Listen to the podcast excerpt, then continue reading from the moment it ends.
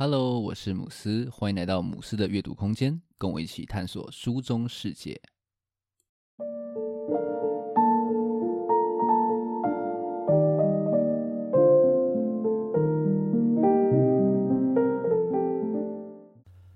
今天想分享的书，书名叫做《创作者的艺术之路》。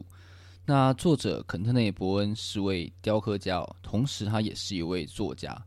那这本书是由他的二十三篇非常简洁又深刻的短文所组成哦。那我觉得对创作者来说是非常好的一本指引之书哦。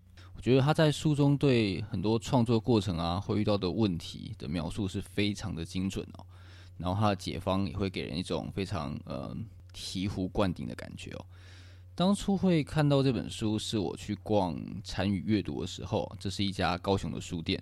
那我记得我是走进去的时候，马上就看到这本书了，看到它在新书中岛上面。那我记得那时候老板娘也是大力跟我推荐这本书了，她跟我说：“哎，你有在写东西啊？我觉得你读一定会很有感觉啊，一定要买啊！”所以我就呃被推坑了，非常好说服。不过这本书读完我是非常的喜欢啊，非常强烈推荐给有在创作的人。那如果你本身没有在创作的话呢，我觉得这本书也是非常适合去阅读的哦。只要你有试着在去实践啊，或是完成某些东西的话，我觉得这本书当中提到的内容对你来说也会是非常非常的有帮助。今天的内容我会想要分成五个段落，介绍我从书中学到的五个重点。那我们就开始今天的介绍吧。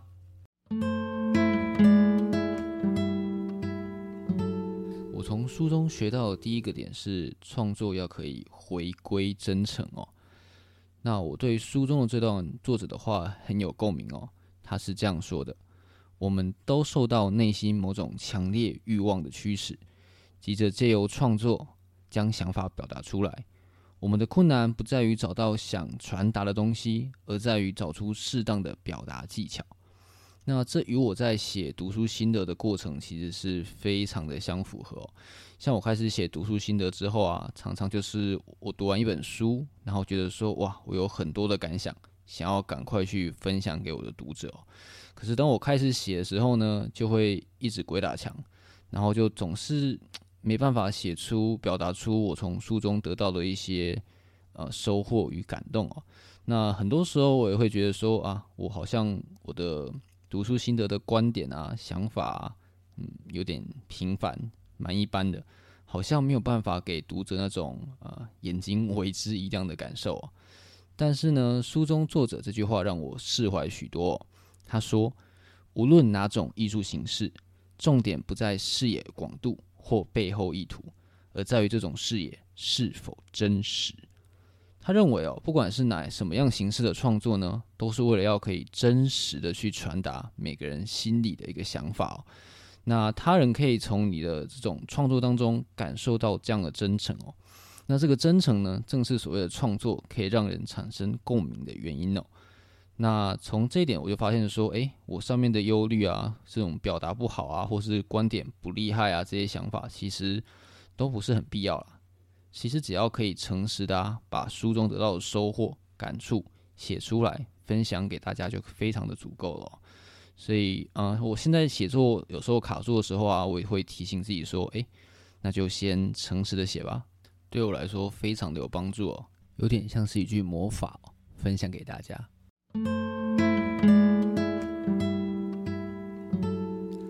的第二个学习点呢，是创作的时候要懂得去练习。培育哦，创作在一开始的时候啊，总是特别的兴奋，但是在过程当中啊，其实往往就很容易迷失掉。我觉得书中的形容很精准啊。作者说，你在创作最一开始的时候呢，总是最兴奋的，然后呢，你会开始思考各种的可能性。虽然说那个时候啊，你的一些视野想法可能还有一点模糊，但是你会觉得说，诶，前景可期，然后你会很希望可以赶快把它创作展现出来。但是呢，在实际创作的过程当中呢，可能到了某一个时间点，就开始突然觉得，哎，好像不太对劲哦。你开始感到有点不确定。那些本来你一开始设定的片段呢，并未照你所希望的方式去组合在一起。那这个时候，你的信心就会开始动摇。然后最一开始看到那个很美好的这个视野啊，也会开始变得有点暗淡无光哦。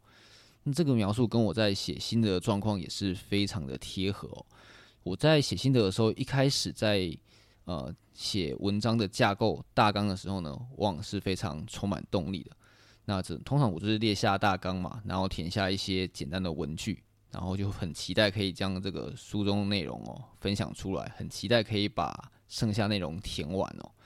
但是呢，往往就开始写到一半的时候呢，开始认真的把每个字每个字开始写进去的时候呢，就会发现，哎，好像原本那个想法没有办法非常精准、精细、清楚的去呈现哦。然后怎么写、怎么改，好像都不太对。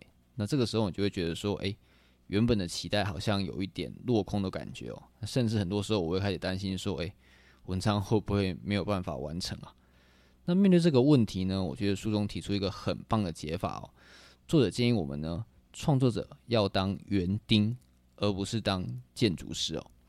也就是说呢，我们要练习去培育，而非建构我们的作品哦。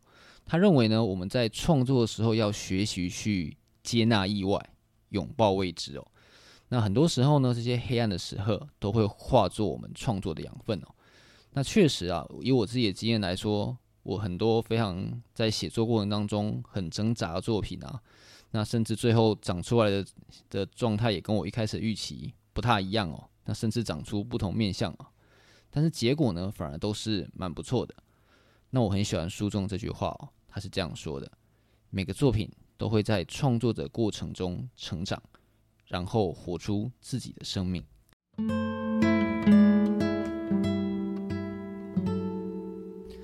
除了要练习培育呢，作者强调还要懂得去放手。对创作者来说啊，一个作品怎样才算是完成，其实真的是一个非常困难的问题哦。常常很多时候啊，我们会不断的去分析说，诶，这个作品到底完成了没啊？完不完整啊？还有什么可以加强的地方啊？但是很多时候呢，反而就会变成是越想越糊涂，然后怎么修呢，都不会满意啊。所以作者认为呢，我们要懂得在适当的时间。放下哦，不要紧抓着作品不放哦。我很喜欢书中的这句话：如果你真的深爱你的作品，你就得学习创造，但不占有。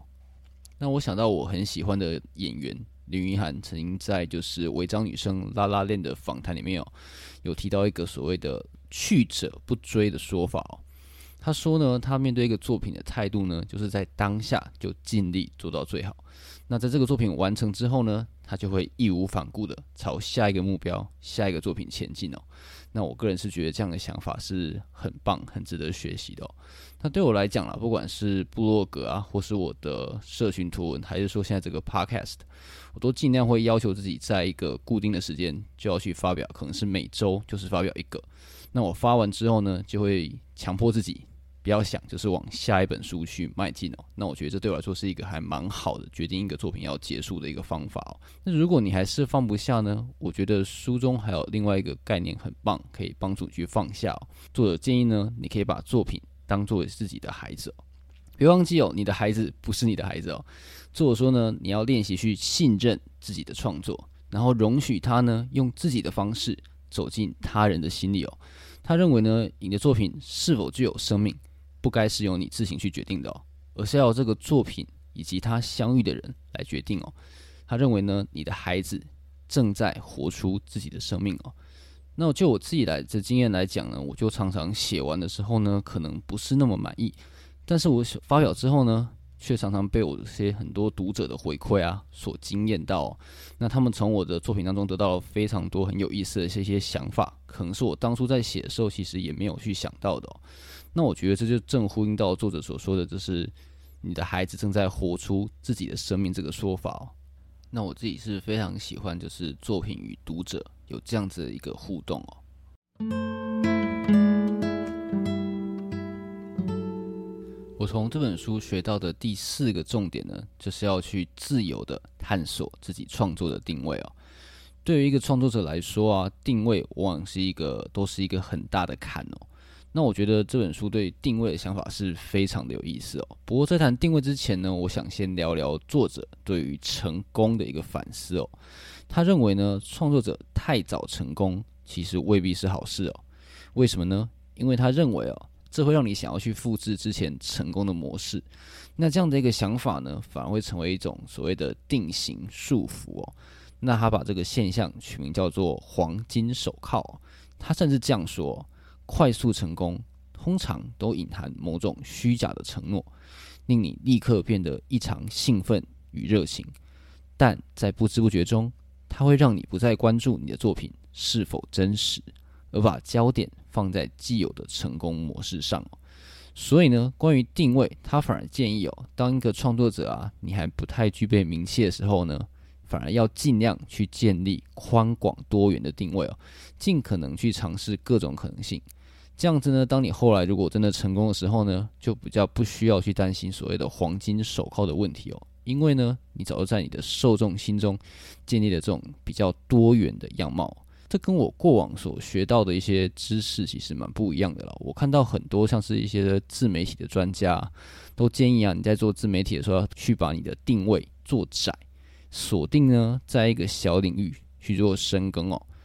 老实说呢，定位其实是我也还蛮常思考的一个问题啊。我自己其实读的书还蛮杂的，种类蛮多的哦。那虽然我也曾经想过要 follow 之前这种自媒体专家说的，要把领域做窄，想说去分享一些比较特定的书，呃，书的类型哦。但是后来又觉得说好像没有办法去改变我的阅读习惯了，所以就算了。所以呢，我看到这本书中这个作者的建议，诶，我是还蛮开心的哦。总之呢，我就会继续推荐我自己喜欢的书啦。我觉得可能保持分享的初心，应该是比把硬把自己塞到某个定位还要重要吧。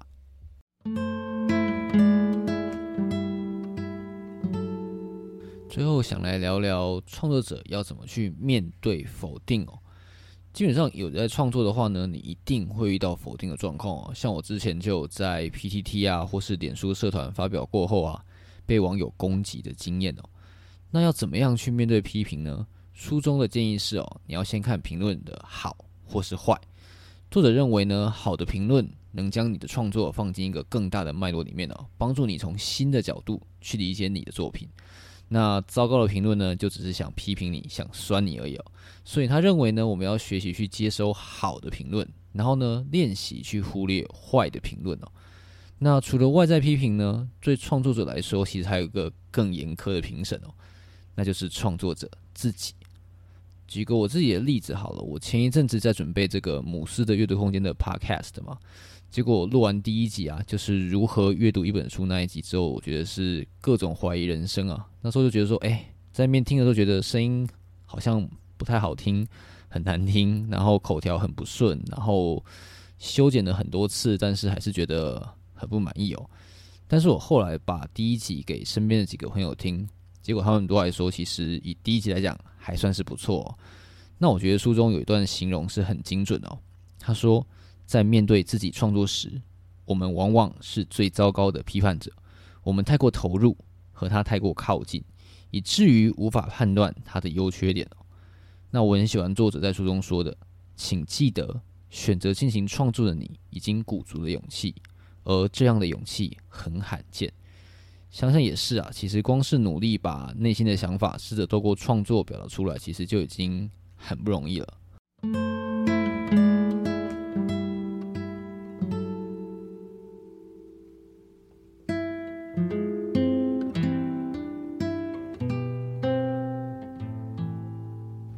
上就是我从书中学到的五个重点哦。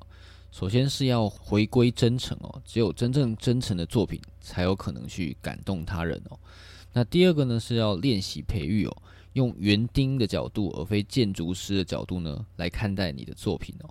那第三个呢，是要去懂得放手，要信任你的作品，放他去跟你的受众去互动。那第四个重点呢，是要学习去自我探索。这样才可以避免作者所说的这种黄金手铐的现象哦。那第五个呢，则是在学习怎么去面对否定哦，要去接受能够帮你开拓视野的批评，然后去忽略那些只想否定你努力的评论哦。同时也要注意不要太过度的呢去自我批判，要懂得适度的放过自己哦。其实我前些时候有一些撞墙了，有些时候就是社群发文的表现可能不如预期啊，那或是前一段时间我的。在脸书社团上面分享的阅读心得啊，就被脸书说啊违反了什么社群守则中有关垃圾讯息的规定啊，然后就被脸书 AI 直接删掉了，真的是很生气又很沮丧哦。那在那那段时间，我读到这本书，可以说是给我很大很大的力量哦。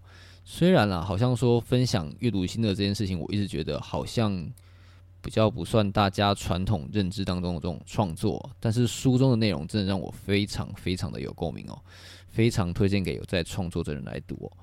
那如果前面所说的，就算你没有在创作，我觉得也很推荐你来读这本书哦。不管是你工作上可能有一些专案在执行啊，或者是你生活有设定什么目标在实践啊，我觉得这本书的内容都可以给你一些指引跟帮助哦。总之，很棒的书，推荐给大家。那今天的分享就到这边。如果你觉得节目不错的话，可以订阅并分享给身边的朋友。那如果你对今天介绍的内容有兴趣的话，也欢迎留言或私讯来跟我互动哦。只要到脸书或 IG 搜寻“母狮的阅读空间”，就可以找到我了。最后，感谢你的收听，我们下一本书再见。